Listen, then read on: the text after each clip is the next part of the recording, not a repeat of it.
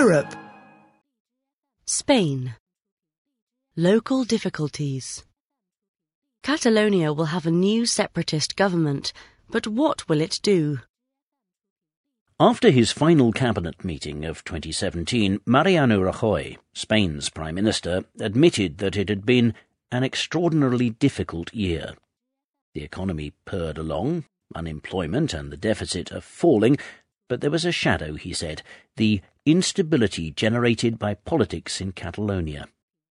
The problem is that the outcome of last month's snap election in Spain's rebellious northeastern region suggests that 2018 may not be much easier. The election was called by Mr. Rajoy in October after he assumed extraordinary constitutional powers to suspend self-government in Catalonia after a unilateral declaration of independence issued by the separatist regional administration headed by Carles Puigdemont.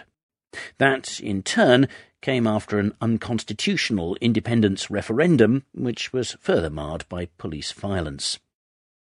The contest took place in bizarre circumstances, with Mr Puigdemont campaigning by video link from Brussels, where he had fled to avoid a charge of rebellion.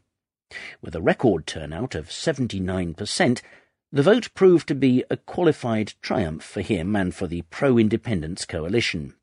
On the one hand, in a symbolic blow to their cause, Ciudadanos, a centre-right anti-separatist party, became the largest political force, but with only 25% of the vote. On the other hand, the three separatist parties won a combined 47.6% of the vote, down only marginally since the last election in 2015. Because the electoral system gives a bit of extra weight to rural areas, the separatists won 70 of the 135 seats in the Catalan parliament, down from 72, but still enough for a slender majority. Mr Puigdemont's Together for Catalonia list narrowly outpolled Esquerra, Republican left, the party of his jailed former coalition partner Oriol Junqueras. Mr Puigdemont is demanding his restoration to the Generalitat, the seat of the Catalan government. Yet that is not simple, as Sergi Sabria of Esquerra, which also has its eye on the presidency, said this week. During the campaign, Mr Puigdemont said that he would return to Catalonia if he won, although he would almost certainly face arrest as soon as he arrived. His supporters are now suggesting that he could govern virtually from Brussels. That is absurd, scoffed Mr Rajoy. It's as if I wanted to be Prime Minister of Spain while living in Lisbon.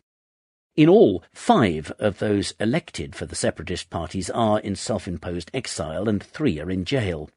All except Mr Puigdemont and Mr Junqueras may resign to allow their replacement and thus preserve the separatist majority in Parliament when it sits. If not, Ciudadanos will press for the job of parliamentary speaker. The bigger question is what the new government will do. Catalan business is desperate for the separatists to renounce the unilateral road to independence. The events of October have prompted more than 3,200 firms to move their legal domicile out of the region. Although a claim by Luis de Guindos, Spain's economy minister, of a 1 billion euro hit to Catalonia's economy may be exaggerated, unemployment has edged up and retail sales have slowed. Confidence has been lost and the new government will have to work very hard to recover it, says Jordi Alberich of the Cercle d'Economia, a business group. There is palpable weariness in the independence movement. Its priority now is an amnesty for its leaders, though there is little appetite for that elsewhere in Spain. It's a moment to insist on the third way between independence and the status quo, says Mr. Alberich. But there is little short-term incentive for Mr. Rajoy to do so. His People's Party was crushed in the election, outflanked by Ciudadanos, which is against any concessions to Catalan nationalism. The likelihood is that in 2018 the Catalan case will mutate from acute to chronic.